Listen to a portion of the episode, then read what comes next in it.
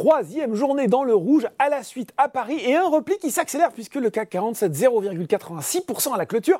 Il repasse sous les 7500 points pour finir avec les 7467 points et 4,6 milliards d'euros échangés. Une séance fournie donc. L'indice a notamment été lesté par Téléperformance et Dassault Systèmes. On va en reparler. Aux États-Unis, la tendance est contrastée entre un Dow Jones presque à l'équilibre et un Nasdaq qui gagne 1,2% à 17h45, aidé par Microsoft plus 7,9% qui a publié un troisième trimestre solide porté par son activité cloud. On regarde les valeurs en hausse à Paris, et eh bien toujours très volatile. Orpea a nettement rebondi aujourd'hui. Corian aussi se distingue grâce à une publication trimestrielle appréciée. Le chiffre d'affaires qui s'est établi à 1,2 milliard d'euros en croissance de 11,8% et les objectifs annuels confirmés. Le leader européen des maisons de retraite va également changer de nom pour devenir Clariane et de statut adoptant celui d'entreprise à mission. Solution 30 et Casino restent bien orientés sur le SBF 120. Sur le CAC 40, Vinci mène la danse après avoir dévolé une activité en hausse de 14% en données comparables sur les trois premiers mois de l'année, portée notamment par la division énergie et la reprise de l'activité dans les aéroports trimestriels.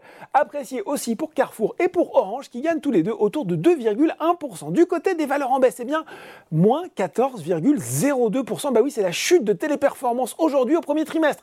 Le spécialiste des centres d'appel a affiché des revenus en hausse de 1,9%, données comparables à 2 milliards d'euros. Alors, c'est inférieur aux attentes. Il a par ailleurs abaissé son objectif 2023 d'une croissance de ses revenus à données comparables comprises entre 8 et 10% contre autour de 10% en février. Mais Téléperformance a également fait part de son intention de lancer une OPA sur son homologue luxembourgeois Majorel, un projet d'acquisition à 3 milliards d'euros qui va permettre à Téléperformance de redevenir numéro 1 mondial dans son secteur, mais qui inquiète visiblement les investisseurs. Rouge vif aussi pour Nexens après la publication trimestrielle.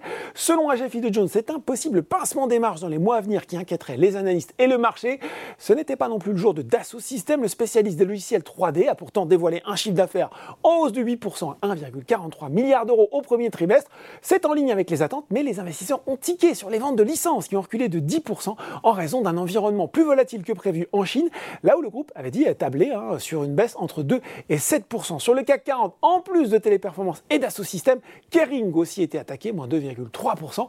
Le chiffre d'affaires du groupe de luxe n'a progressé que de 1% au premier trimestre et sa marque phare, Gucci, a moins bénéficié que ses rivaux du rebond de la consommation en Tout en voyant ses revenus décliner aux États-Unis. Voilà, c'est tout pour ce soir. En attendant, n'oubliez pas, tout le reste de l'actu éco et finance est sur Boursorama.